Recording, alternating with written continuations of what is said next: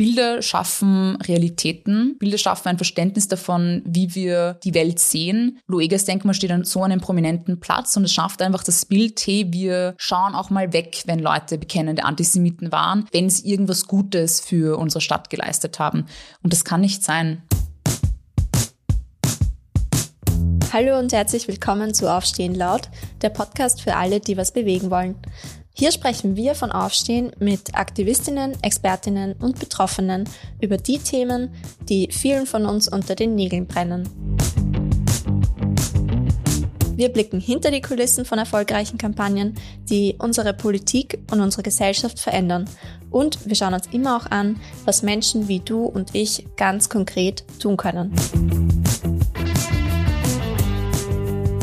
Seit fast 100 Jahren steht mitten in Wien ein Denkmal eines Antisemiten, zu dem auch oftmals Rechtsextreme und Neonazis pilgern.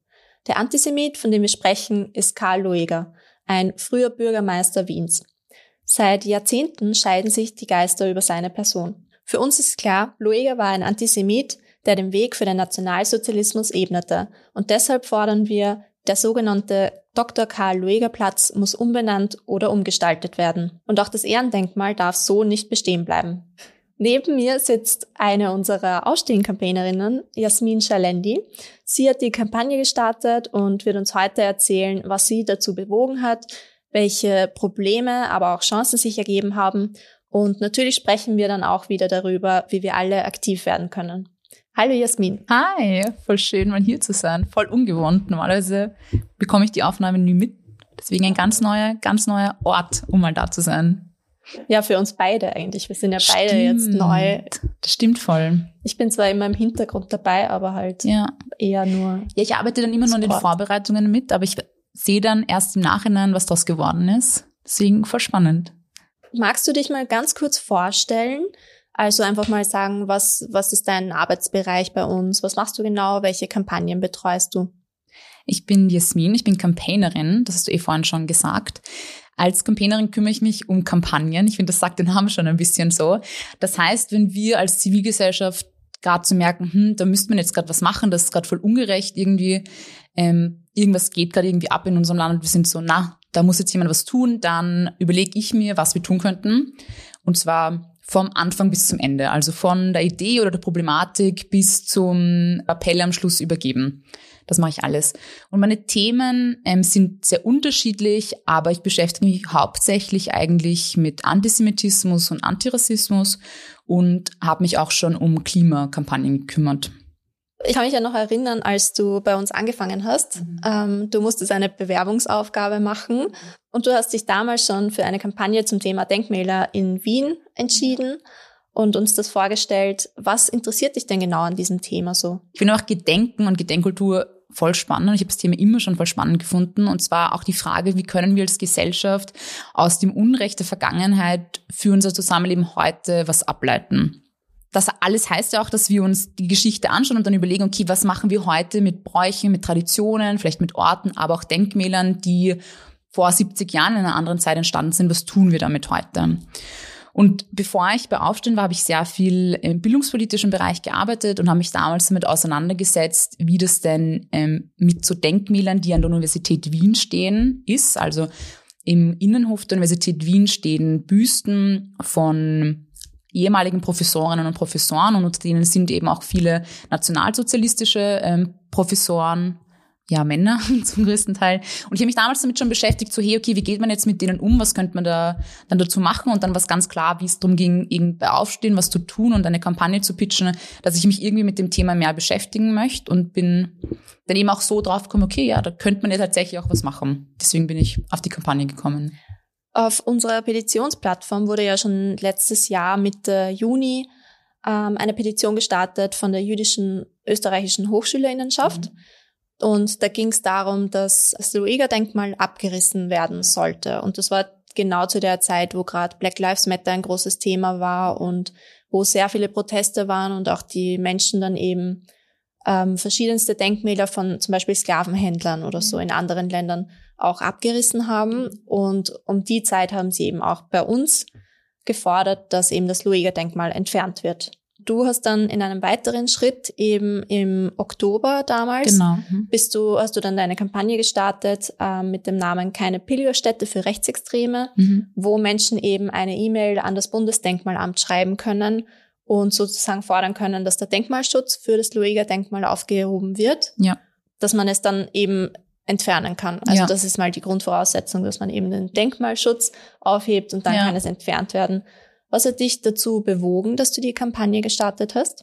Ich finde, dass Luege schon, also vor allem dieses Luege-Denkmal das schon immer ein Dorn im Auge war. Also das steht an so einem prominenten Platz in Wien. Man geht dort auch voll oft vorbei, wenn man in der Stadt unterwegs ist. Und man hat im Oktober einfach so gut und deutlich nochmal gesehen, warum das Luege-Denkmal so wie es gerade ist und vor allem der ganze Platz, warum das gerade ein Problem ist. Also es hat einen Angriff von gewaltbereiten Rechtsextremen auf eine Kunstinstallation, die es vor dem Luege-Denkmal zum Thema Antisemitismus gegeben hat, gegeben. Und ich fand die Bilder dort so schlimm und wusste, okay, da müssen wir jetzt sofort was machen. Ähm, was waren das ungefähr für Bilder? Also wie kann man sich das vorstellen? Wie ist das abgelaufen? Man muss sich das so vorstellen, wie gesagt, es gab eine Kunstinstallation vor diesem Denkmal. Es gab viele Leute, die einfach gesprochen haben zu dem Thema und gesagt haben, hey, Antisemitismus ist immer noch ein Problem in Österreich. Siehe, wir haben immer noch Denkmäler von ähm, bekennenden Antisemiten herumstehen. Und es sind einfach aus dem Nichts vermummte Männer, die ganz in schwarz gekleidet waren, gekommen. Also man hat auch ihre Gesichter nicht erkannt und sind hingekommen und haben dann die Kunstinstallation gestört dort. Es ist auch niemand eingegriffen, also weil alle waren komplett schockiert, was sie jetzt tun sollen. Und die sind danach einfach wieder abgerauscht. Es gab dann noch Gerüchte, dass sie mit dem Auto auch vor dem Denkmal immer wieder rumgefahren sind, Leute fast erwischt haben, die über die Straße gehen wollten, die auch zur Kunstinstallation dazugehören. Also es waren einfach komplett bizarre Bilder, die da aus dem ersten Bezirk in Wien gekommen sind. Jetzt würde ich noch gerne ein bisschen mehr auf die Person Karl Lueger eingehen. Mhm. Also beschreiben kurz mal, wer diese, wer dieser Mensch überhaupt war. Kannst du da Mhm. ein bisschen erzählen? Voll gerne. Ähm, also Karl Luego, oder man kennt ihn vor allem, weil er mal Bürgermeister der Stadt Wien war. Und zwar war das von 1897 bis 1910. Ich habe das extra nochmal recherchiert. Und ich finde, das ist auch einmal als ein sehr großes Argument gekommen, warum eben sein Denkmal noch stehen bleiben muss, weil er für die Stadt Wien politisch sehr viel getan hat. Also ihm wird so zugesprochen, dass er Wien zu so einer großen Metropole gemacht hat und auch dafür gesorgt hat, dass vieles, was wir heute in Wien so schätzen, ähm, entstanden ist. Also er hat sich viel darum gekümmert, dass so Dienstleistungen und Infrastruktur von Wien kommunalisiert werden. Das heißt, er hat sich darum gekümmert, dass wir die ganzen Hochquellwasserleitungen jetzt haben. Er hat sich darum gekümmert, dass wir ordentlichen Gaszugang etc. haben. Was da aber immer vergessen wird, ist, dass er überhaupt erst an die Macht gekommen ist, um das alles zu machen, weil er bekennender Antisemit war und weil er die politische Hetze gegen Minderheiten gnadenlos ausgenutzt hat. Also er hat das Klima, das dadurch entstanden ist in der Bevölkerung, genutzt, um dadurch eben an die Macht zu kommen. Er hat auch das, um auch ihn zuordnen zu können, wo er politisch gestanden ist. Er hat 1893 auch die österreichische christlich-soziale Partei gegründet und die gilt als Vorläufer der heutigen ÖVP. Okay, spannend irgendwie, dass die Mhm. ÖVP auch ähm, von einem Antisemiten, beziehungsweise halt Ja, aus dieser Sparte oder halt ja. von ihm abstammt, mehr Ja. oder weniger. Ja, ich finde, ist vielleicht auch dann nicht so überraschend, wenn man sieht, wie es die nächsten Jahre danach weitergegangen ist. Also ich finde, über das redet man in Österreich natürlich auch nicht so viel, was irgendwie so ab 1934 in der Republik passiert ist. Stichwort Austrofaschismus, ähm, Stichwort Dollfuß, auch Dollfuß. Ähm, Porträts hingen sehr lange im Parlamentsclub der ÖVP herum und auch schwierig, weil Dollfuß hat Parteien verboten in Österreich, hat Leute umbringen lassen. Ja, kann man sich schon mal damit beschäftigen, wie da so die Parteivergangenheit war. Und das hat die ÖVP, glaube ich, nicht ausreichend. Aufgearbeitet, oder? Ja, nicht Mhm. ausreichend aufgearbeitet. Für alle so, also wir haben ja kurz über das Denkmal auch gesprochen schon, aber wir haben jetzt noch nicht so richtig darüber gesprochen, wie das aussieht dort. Mhm. Weil wir haben sicher auch sehr viele Hörerinnen und Hörer, Mhm. die nicht in Wien wohnen, beziehungsweise das Denkmal noch nie in echt Ja. gesehen haben. Mhm. Kannst du das kurz mal beschreiben? Wie schaut dieser Platz aus? Wo, Ja. wo ist der in Wien? Und ähm, wie, wie kann man sich das vorstellen? Ist das ein kleines Denkmal? Mhm. Genau, erzähl mal.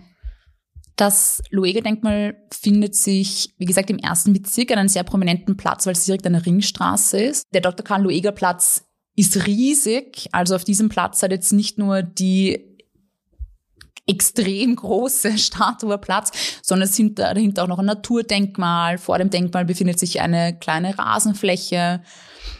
wenn man vor dem Denkmal steht, dann sieht man als erstes diesen riesigen Sockel, der zu sehen ist. Der Sockel ist circa 16 Meter hoch, also auch enorm. Und auf dem Sockel befindet sich dann nochmal die bronzene Statue von Lueger und die ist auch nochmal vier Meter hoch. Also es ist absurd, wie groß ähm, das Denkmal ist, also insgesamt 20 Meter.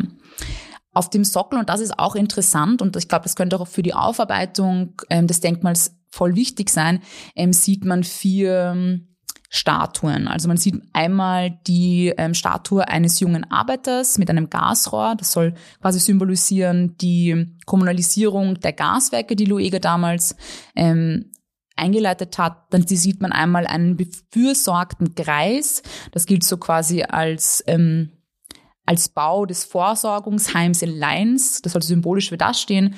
Man sieht eine trauernde Frau mit Kindern da geht es um die Schaffung der Witwen- und Waisenfürsorge, die Lueger ähm, politisch erreicht hat. Und man sieht einen jugendlichen Landarbeiter, das steht symbolisch für die Schaffung ähm, des Wald- und Wiesengürtels, die auch auf Lueger zurückgehen. Das heißt, man sieht auf dem Denkmal, was Lueger, also wer Lueger ist, wie er ausgesehen hat, man sieht, was er politisch erreicht hat und damit wird eigentlich nur die halbe Geschichte erzählt, weil ein sehr großer Teil Luegas und Luegas Vergangenheit ist, dass er Antisemit war und durch die politische Hetze gegen Minderheiten an die Macht gekommen ist. Und das ist auch ein bisschen das, was wir kritisieren. Also das Denkmal erzählt nur die halbe Geschichte. Also sie zeigt uns, wie Lueger ausgesehen hat, sie zeigt uns, was Lueger politisch geschaffen hat, aber sie lässt eben aus, dass Lueger bekennender Antisemit war und politisch nur irgendwas erreichen konnte, weil er aufgrund der Hetze und der politischen Hetze gegen Minderheiten so erfolgreich geworden ist. Es wird also nur die halbe Geschichte erzählt und wir müssten 100 Jahre bald danach mal anfangen, die ganze Geschichte dort zu erzählen und die ist eben auch, Lueger war bekennender Antisemit und das muss ein Teil dieser Geschichtsschreibung werden. Mhm. Ich war auch vor kurzem dort mhm. und habe das eben auch gesehen und mhm. ich finde, das ist super imposant. Ja, es ist auch damals als Ehrendenkmal gebaut worden. Genau. Und ich finde, man sieht das so richtig. Also es geht auch nicht darum, dass man jetzt sowas über Lueger eben nur lernt oder sieht, was er politisch gemacht hat, sondern tatsächlich diesen Menschen zu ehren. Also er sieht auch auf eine oder einen herunter, man sieht zu ihm hinauf. Und das ist heute einfach nicht mehr passend. Also heute würden wir auch keinen bekennenden Antisemiten nochmal auf den Sockel stellen, egal was der erreicht hat. Mhm. Und es stehen halt auch darunter, also die mhm. vier Menschen, die da dargestellt genau, sind, was du genau. da gesagt hast, das sind ja nur ja. positive. Das genau. ist ja genau. alles, was er erreicht genau, hat.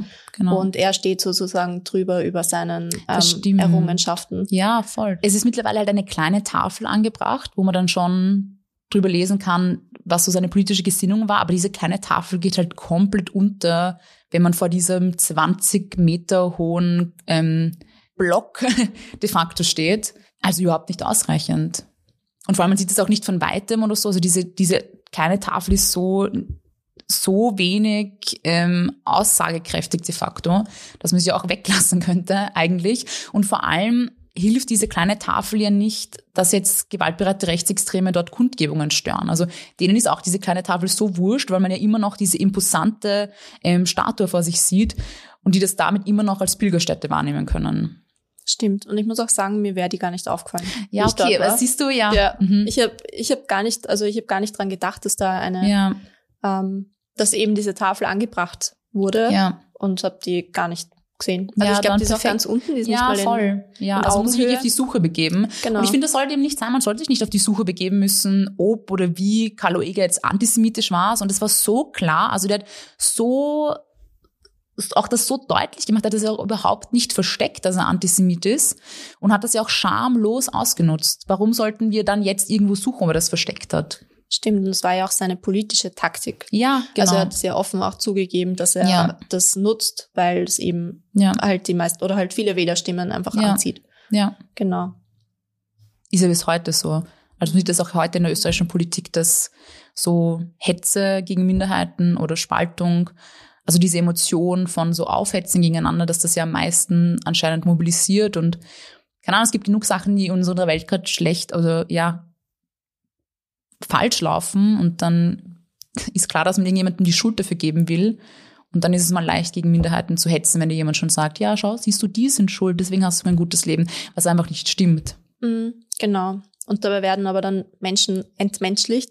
Ja, und Antisemitismus gibt's ja auch, also war ja, kam ja nicht erst mit dem Nationalsozialismus, sondern immer schon de facto. Und ich finde, dass das eben auch voll der wichtige Punkt ist, das nochmal anzusprechen. Also Antisemitismus hat nicht erst mit Luega begonnen oder endet jetzt, weil man das Denkmal irgendwie umgestaltet, sondern man sieht, dass diese Hetze gegen Minderheiten bis heute so präsent ist und dass wir genau deswegen aufzeigen müssen, hey, das ist ein immer wiederkehrender Teil der Geschichte anscheinend und ein Phänomen, das einfach nicht weggeht. Da muss was getan werden. Das, das können wir nicht einfach so äh, hinnehmen und sagen, ja, ist halt so. Weil es hat nicht so zu sein, dass man aufgrund der politischen Hetze gegen Minderheiten politisch an die Macht kommt.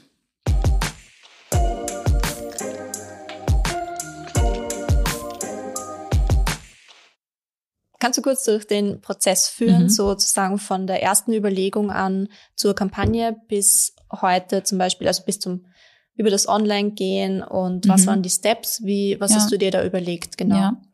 Ich habe extra nochmal rausgesucht, wann die Meldung gekommen ist, dass gerade gewaltbereite Rechtsextreme vor dem Denkmal stören. Und zwar, das war der 5. Oktober um 17.30 Uhr, haben wir alle die Nachricht bekommen, eben Rechtsextreme stören gerade eine Kundgebung, Kunstinstallation vor Ort.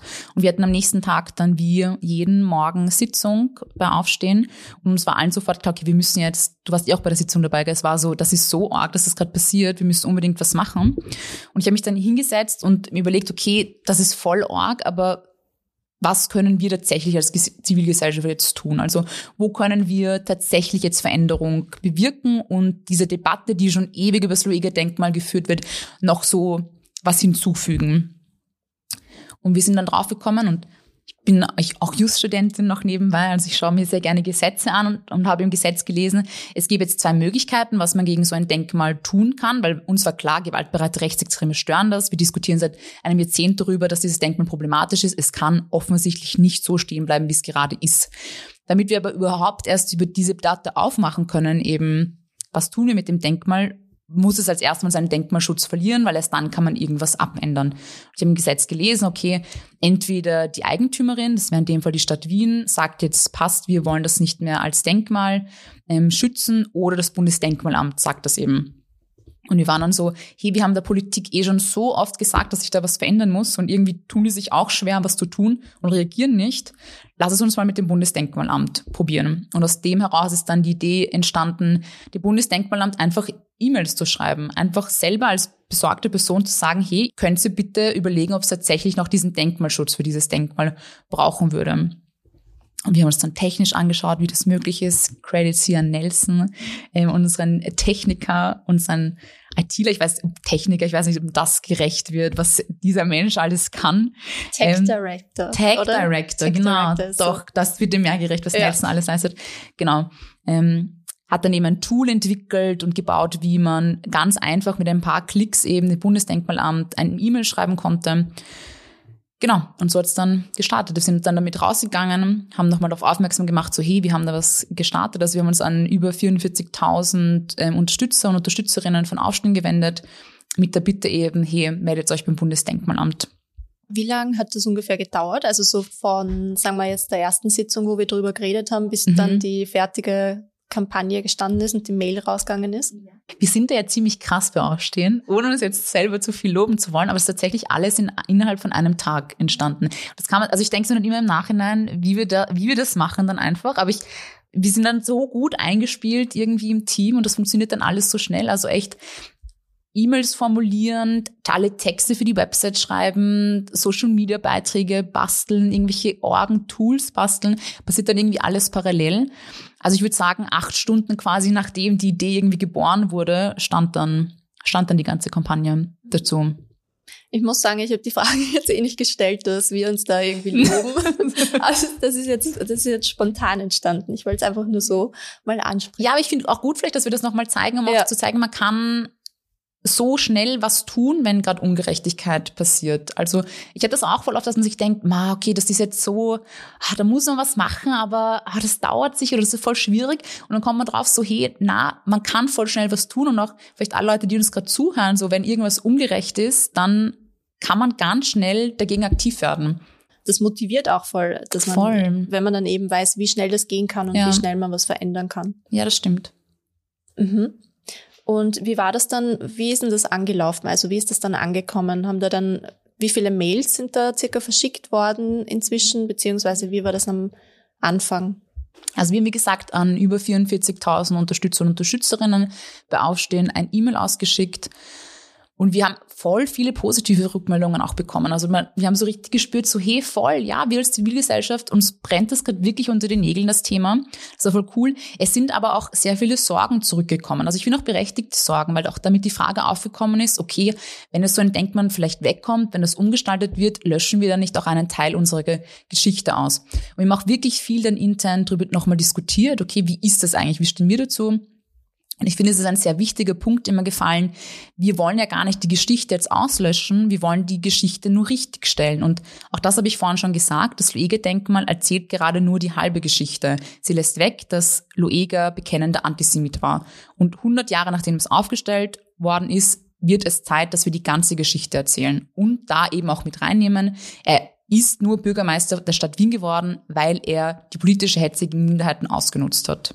Und wir haben dann genau, also diese Sorgen einfach aufgenommen und haben das dann auch noch rückgemeldet und dann auch noch drüber gesprochen mit ähm, vielen Unterstützern und Unterstützerinnen und ist dann schon gut angekommen. Also ich glaube, dass das dann schon verständlicher war. Gab es auch irgendwelche anderen Rückmeldungen noch, die sehr zentral waren oder oft gekommen sind?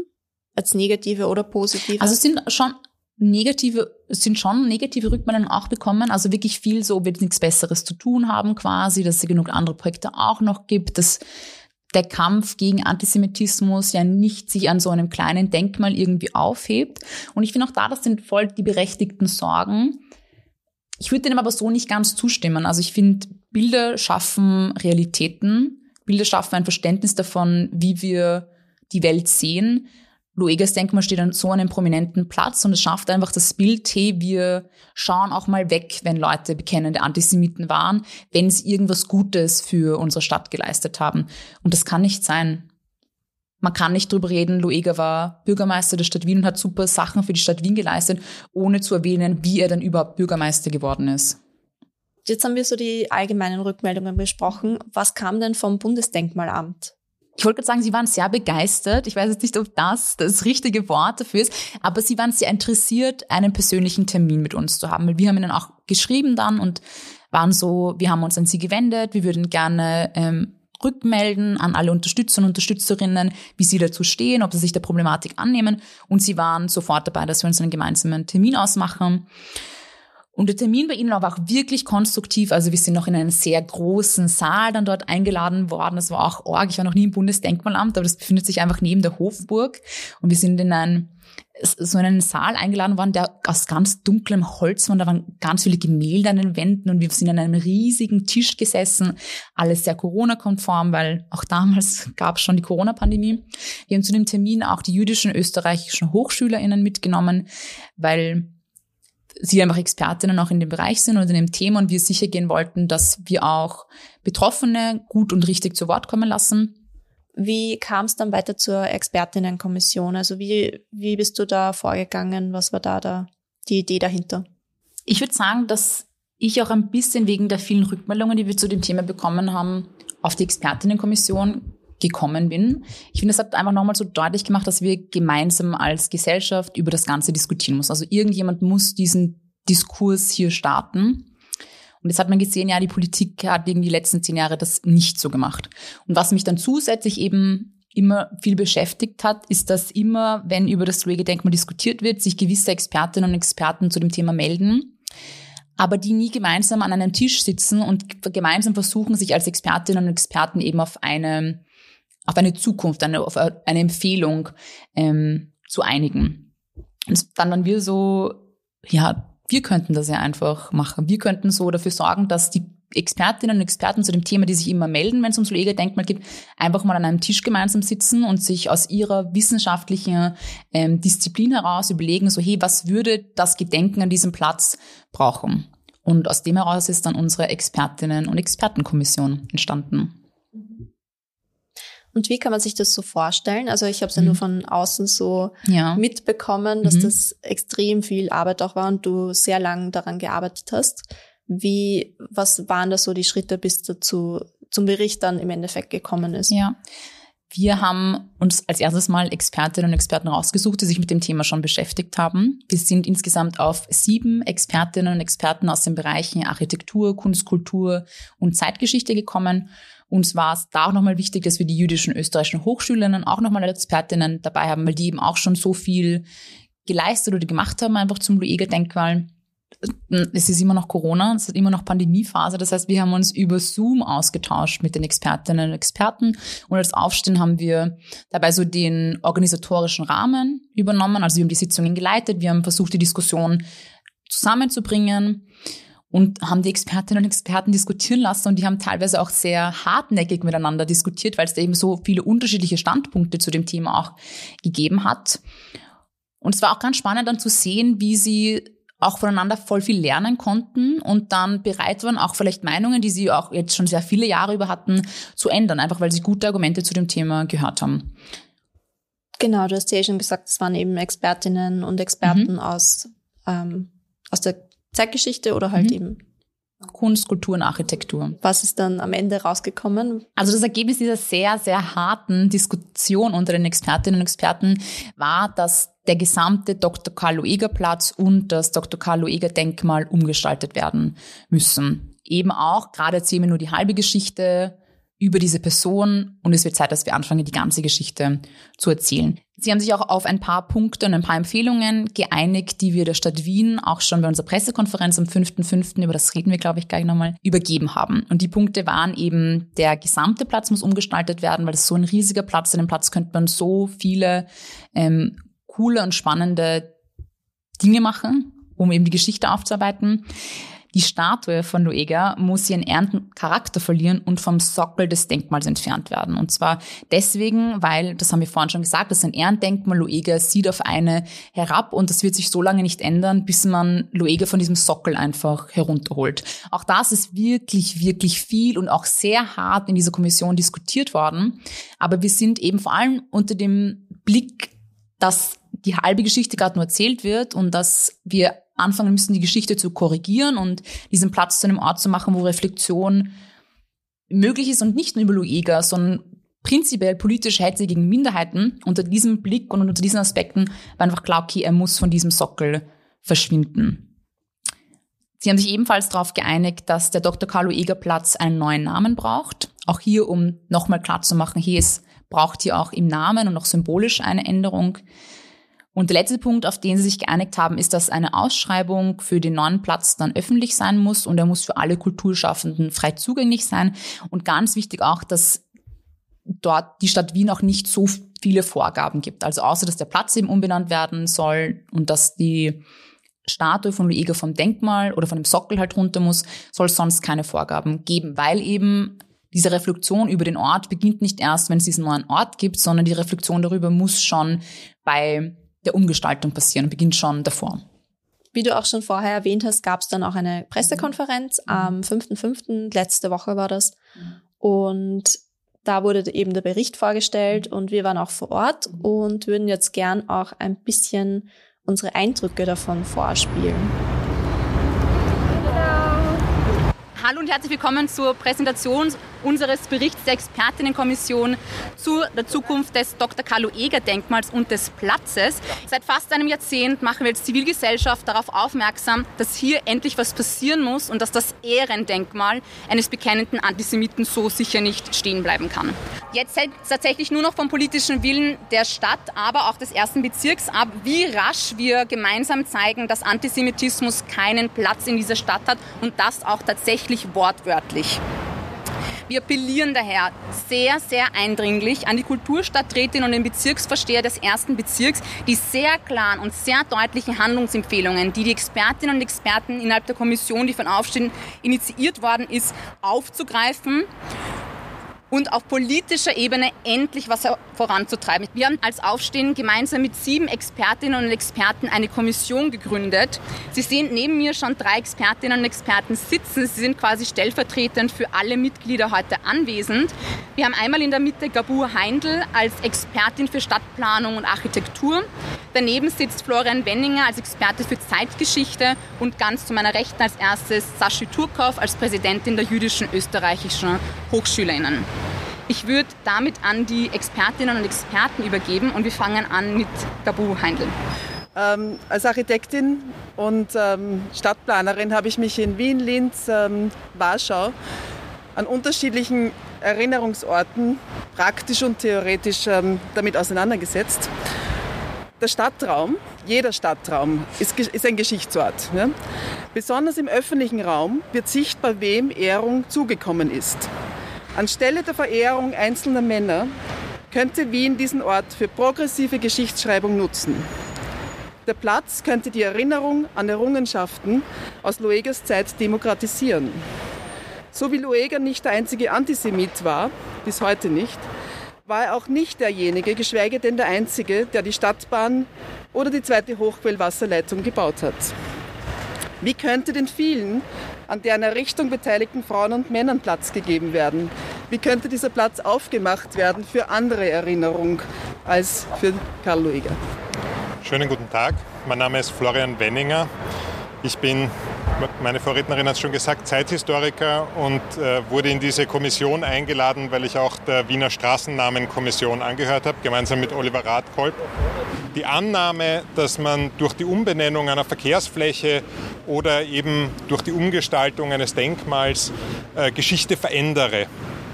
Und ich glaube, hier kommt es äh, ganz entscheidend darauf an, sich bewusst zu machen, dass Straßennamen oder Denkmäler keine Geschichtsbücher sind, sondern dass sie Ehrungen abbilden zu einem bestimmten Zeitpunkt. Das heißt, zum Zeitpunkt der Errichtung drücken Denkmäler, drücken Straßennamen eine bestimmte Werthaltung aus. Und es zeichnet demokratische Gesellschaften aus, dass sich diese Werthaltungen äh, von Zeit zu Zeit verändern. Das heißt, auch die Überformung von Straßennamen oder Denkmälern ist ein normaler demokratischer Prozess. Man muss schon sehen, dass wir heute am Jahrestag der Befreiung von Mauthausen des Endpunkts einer Entwicklung gedenken, die wesentlich früher angefangen hat, die nicht in den 1930ern, nicht in den 1920ern angefangen hat. Die NS-Täter waren bereits die dritte Generation von Leuten, die politisch mit Antisemitismus sozialisiert worden sind.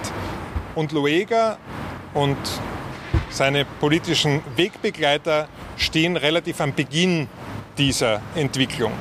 Das heißt, eine, ein tätiges Gedenken, wenn Sie so wollen, ähm, würde sich auch darin, darin ausdrücken, diesen längeren Prozess bewusst zu machen und ihn genauso wie den Endpunkt zu erinnern. Mein Name ist Sashi Turkov. Ich bin die Präsidentin der jüdischen österreichischen Hochschülerinnen. Bei Antisemitismus gibt es keine Ambivalenz und da gibt es auch nicht wirklich etwas, wo man diskutieren kann, ob es passt oder nicht oder ob es da auch gute Taten gibt, weil Fakt ist, er war ein Antisemit und er hat auf uns gehetzt. Und der andere Punkt ist, dass diese Statue ein Sammelort für Rechtsextreme und Neofaschistinnen ist, ähm, was wir schon mehrmals hier gesehen haben und das für uns eine klare Gefahr darstellt.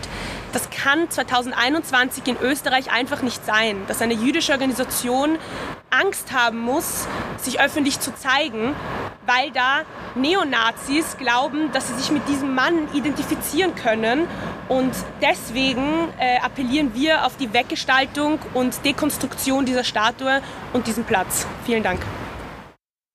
Was, was wären denn die nächsten Schritte jetzt allgemein? Die Politik ist jetzt gefragt. Also wir haben einen Anstoß für die Diskussion geliefert. Wir haben es geschafft, Expertinnen und Experten an einem Tisch zu vereinen. Und die haben es dann geschafft, sich tatsächlich auf Empfehlungen zu einigen an die Stadt Wien. Und jetzt geht es darum, dass das ernst genommen wird von der Politik und dass sie handeln. Mhm. Jede und jeder Einzelne könnte sich jetzt den Bericht einfach auf unserer Homepage durchlesen und dann einfach auch mit uns diskutieren. Sagt uns gerne, was ihr von dem Bericht und von den Empfehlungen haltet. Weil genau das wollen wir. Wir wollen so den gesellschaftlichen Diskurs, den sie auch gerade gibt, einfach nochmal auf eine neue Ebene bringen. Mhm. Jetzt ist ja auch vor zwei Wochen circa mhm. ein, eine Meldung rausgekommen, dass mhm. eben die antisemitischen Vorfälle jetzt nochmal gestiegen sind im letzten Jahr. Ja. Und deswegen wollte ich jetzt auch nochmal konkret fragen, wie können wir alle gegen Antisemitismus vorgehen? Also was, was können wir tun? Wie können wir aktiv werden? Mhm. Ich bin selber von Antisemitismus nicht betroffen und deswegen haben wir uns mit der Frage an Betroffene gewendet.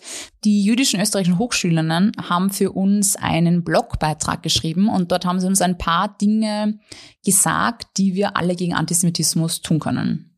Ihr erster Tipp für uns alle war, um was gegen Antisemitismus zu tun, ist uns zu bilden reden wir einfach mit jüdischen Personen und hören wir ihnen vor allem zu, wenn sie davon berichten, wie arg Antisemitismus gerade ist. Also zuhören und lernen und sensibler für das ganze Thema werden.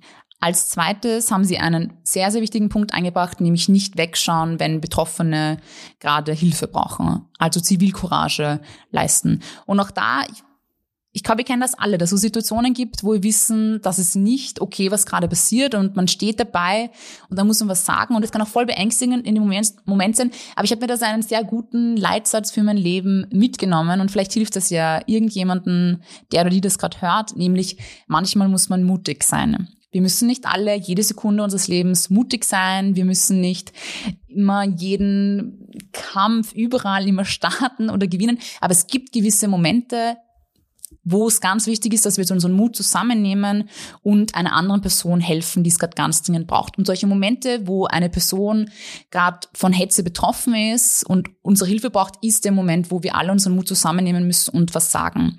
Und Zivilcourage kann man auf vielen unterschiedlichen Arten leisten. Also wenn man sich nicht traut, sich mit der Person anzulegen, die gerade Hetze verbreitet, dann kann man einfach mit der betroffenen Person reden. Es reicht schon, wenn man sagt, hey, wir denken nicht alle so wie die Person gerade, nur dass du das weißt. Oder einfach ablenken und von der Situation wegbringen. Also einfach sagen, hey, wie geht's dir? So, und einfach das Gespräch irgendwie ablenken. Wenn man sich traut, auch der Person ganz klar sagen, niemand interessiert ihre Meinung. Niemand interessiert, was sie gerade sagen und wir stehen nicht alle hinter dem, was sie tun.